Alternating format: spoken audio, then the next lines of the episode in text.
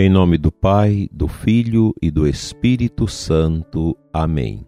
Santo anjo do Senhor, meu zeloso guardador, se a ti me confiou a piedade divina, sempre me rege, me guarda, me governa, ilumina. Amém.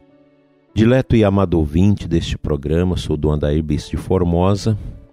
Estamos juntos nesta manhã de terça-feira, sob o olhar dos santos anjos para iniciar o nosso dia com a nossa costumeira oração, oração humilde, oração mansa, uma oração que predispõe o nosso coração para o que Deus quer realizar em nós durante as atividades de hoje. Nós vivemos esse tempo de pandemia, que é um tempo também tomado por um espírito de confusão, uma confusão que vai gerando no coração das pessoas a insegurança, medo.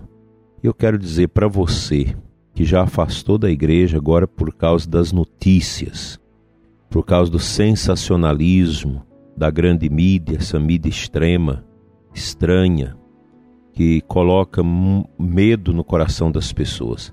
Nós não somos filhos do medo. E nós não estamos neste mundo para obedecer aos homens, mas para obedecer a Deus. Então não há por que você afastar da igreja. Basta ter os cuidados.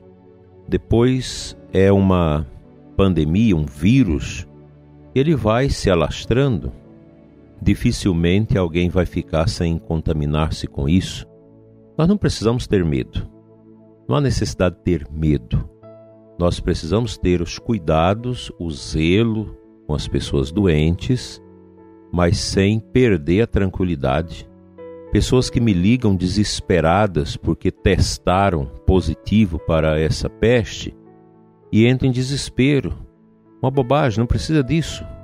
Se caso você venha se contaminar, com tranquilidade, tenha paz, ora, faz seu tratamento, pronto, você não vai morrer. Se você cria esse medo, esse pânico, baixa sua resistência, fica mais difícil o tratamento. Confiança em Deus, tranquilidade, sem ter desatino. Agora não vou à missa porque tem essa nova cepa. Agora não saio mais de casa. Não precisa disso. Tenha os cuidados. Procure o seu médico, tome os seus remédios preventivos. Tem tantos remédios, até caseiros mesmo, que aumentam a imunidade. Não precisa ter medo. Vamos tocar a vida com tranquilidade. Depois é bom que as autoridades entendam que o lockdown não resolve. Nós já tivemos tantos lockdowns aí, tantos fechamentos das nossas igrejas, que não resolveu nada. Então o que resolve é o cuidado, é a, a preparação, tomando seus medicamentos. Quem vai tomar a vacina, tome a vacina. E assim nós vamos vivendo. Agora fica esta confusão de tirar a liberdade das pessoas. Quem não quer tomar a vacina, paciência, você tem que respeitar. As pessoas também é, se informam. Há uma controvérsia entre a comunidade científica. As coisas não são claras, como a grande mídia coloca, como se tudo tivesse claro, claríssimo. Não é bem assim. A gente precisa se informar e tem pessoas que, que querem sua, sua liberdade respeitada. Então, nós não podemos contrariar isso. Aí fica essa confusão de empresas despedindo quem não aceitou a vacina, enquanto os que estão vacinados está tudo contaminado. O que, que adianta isso? A gente precisa tirar esse obscurantismo do coração, todo mundo ter seus cuidados e respeitar a liberdade dos outros. Porque a liberdade não tem preço. Nós não podemos ter essa ignorância de pensar ah, a pessoa que não é vacinada não quis vacinar, optou por isso, então ela se torna uma pessoa a ser alijada jogada fora, não é bem assim não. Se tantas pessoas que já tomaram até a terceira dose e já se contaminaram, então esse negócio de passaporte vacinal, isso é uma lorota, isso não tem nenhuma influência na questão de, do controle da, da, da peste. O que controla é o cuidado, é o zelo, cada um fazendo sua parte sem medo e sem desespero. E vamos pedir a Deus que não venha com essa lorota também de lockdown na Semana Santa, como foi feito ano passado. Carnaval pulula por aí, por tudo quanto é canto, e depois na Semana Santa, ah, vamos fazer o lockdown para evitar a, a proliferação da doença. É cada um ter cuidado, cada um fazer sua parte e a gente se preparar. Dando sequência aqui à nossa meditação sobre o tratado prático dos vícios e das virtudes da Beata Conchita, hoje ela reflete para nós, no capítulo no número 10, sobre a abnegação. A abnegação é uma formosíssima virtude, filha do sacrifício e da mortificação. Seu apoio é Jesus, seu modelo e força. Seu campo é muito extenso, sua missão constante. A miúde oculta aos olhos dos homens, a abnegação regozija os olhos divinos que a contemplam. Geralmente passa despercebida ao mundo. Queima no holocausto do domínio de si e embeleza-se no oculto enquanto cumpre sua missão. A abnegação aplaca a ira do homem e atrai as bênçãos do céu para a alma feliz que a possui. A soma desta virtude encanta o meu coração divino, falou Jesus no interior da Beata Conchita. Satanás odeia, ele faz uma guerra feroz. Seus principais inimigos são o orgulho, o ócio, a tristeza e o desânimo. Então, uma pessoa abnegada, uma pessoa que procura não viver para si, mas viver para fazer a vontade de Deus. Como essa virtude ela é importante em todos os tempos dos homens, mas no nosso tempo também é muito importante essa virtude.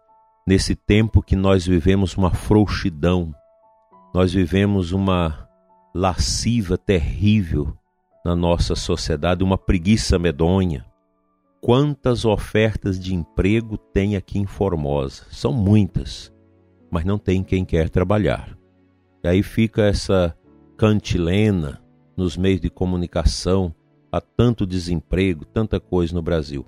Mas as pessoas também não querem trabalhar. Um executivo de uma empresa me dizia que na sede da empresa está faltando 400 pessoas para trabalhar em questão de internet e não tem. São milhões e milhões de empregos nessa área porque os jovens não estudam, os jovens não querem aprofundar, não querem ir para um curso técnico, não quer aprender o serviço.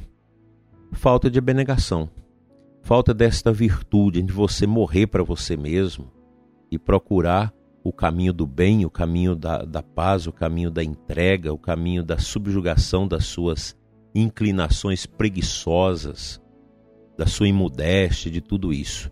Nós precisamos retomar esses caminhos. Ah, porque hoje tudo é moderno, nós estamos numa nova era. É realmente, a New Age está aí, nova ordem, né? Que incute essa preguiça, essa dependência das pessoas do Estado.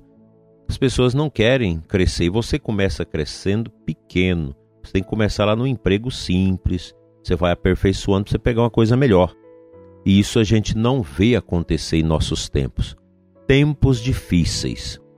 Tempos em que nós somos chamados a vencer a nós mesmos, a buscar a vida virtuosa, o sacrifício, essa mortificação das nossas inclinações para os vícios, para a preguiça e para tantas coisas que não edificam e que não ajuda o ser humano a crescer na luz de Deus. Vamos à palavra santa do Senhor.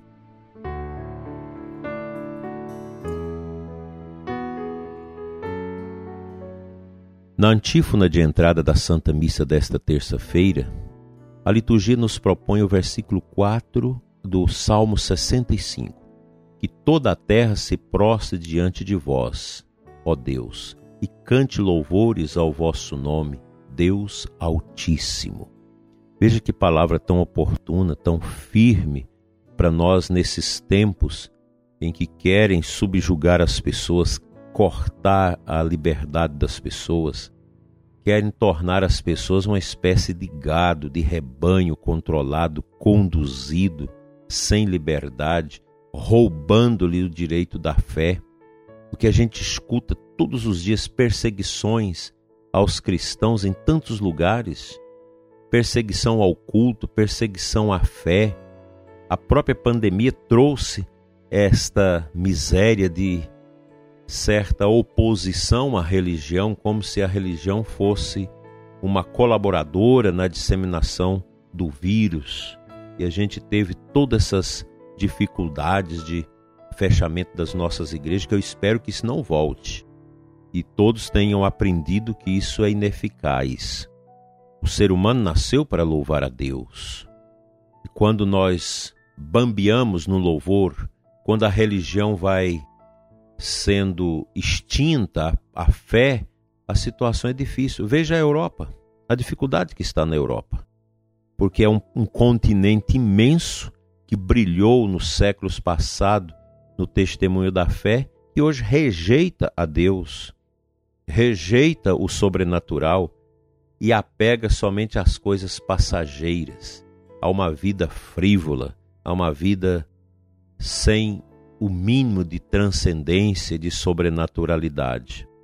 Nós estamos vendo isso. Países na Europa que estão morrendo por falta de, de filhos, porque a busca do prazer se tornou tão desenfreada e a vida tão sem sentido, porque não tem Deus mais na civilização, que nem o sentido da maternidade, tão primário, esse sentimento tão profundo na vida da mulher, já não tem mais relevância em certos países da Europa. Que tempo difícil. E nós aqui no Brasil, nós cristãos, nós que temos fé, vamos a campo. Senão, podemos embarcar neste mesmo caminho de morte espiritual e de tristeza interior.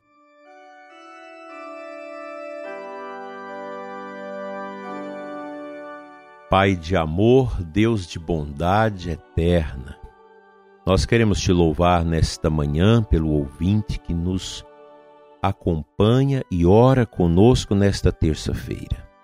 Senhor, abençoa o ouvinte do nosso programa.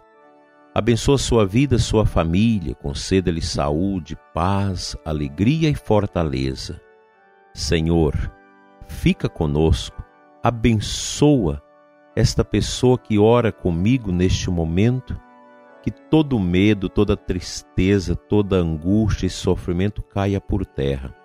Que tenhamos, Senhor, todos nós, a virtude da abnegação, de renunciar a tantas coisas que não nos ajuda como pessoa, que impede a nossa prática da justiça, da ajuda ao próximo, da condescendência com o próximo.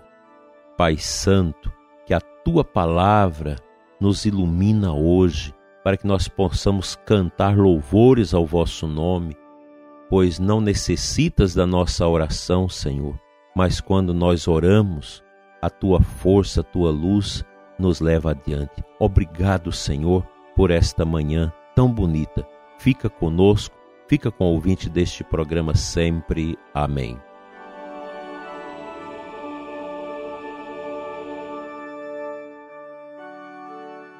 O bom Deus te abençoe e te guarde ricamente, hoje e sempre, em nome do Pai, do Filho e do Espírito Santo, assim seja. Até amanhã, se Deus quiser.